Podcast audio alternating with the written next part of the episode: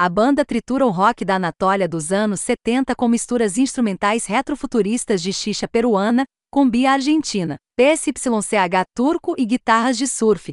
É uma base de fãs do diagrama de Venn que não pode ser construída por algoritmos nem trollada. Los Bichos, autêntico como uma caneca, traz um pouco de malícia de volta ao mundo.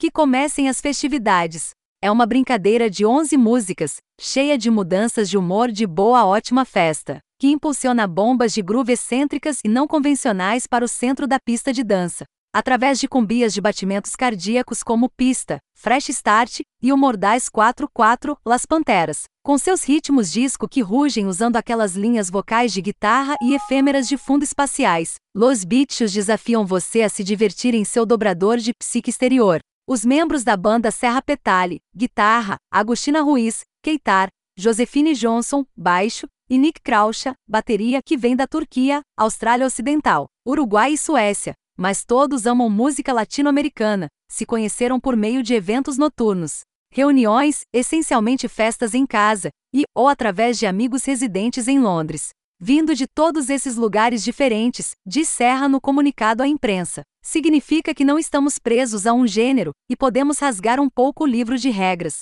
Sua bolsa coletiva como uma unidade continua sendo uma estranheza exigente que de fato é um tapa.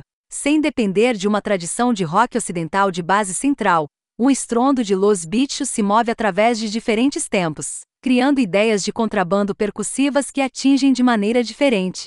Essas leituras de mod, visões arrojadas, especificamente uma guitarra solo movendo-se com o ritmo, não encerando popcock com dedos de metal no topo, traz seu som. Para dar mais atrevimento ao projeto, a estreia da banda foi gravada no Gallery Studios de Londres, o espaço de gravação de propriedade de Phil Manzanera da Roxy Music. Então, sim, chame isso de um cogumelo mágico geral, mas jogar tão bem e estranho não é para o novato.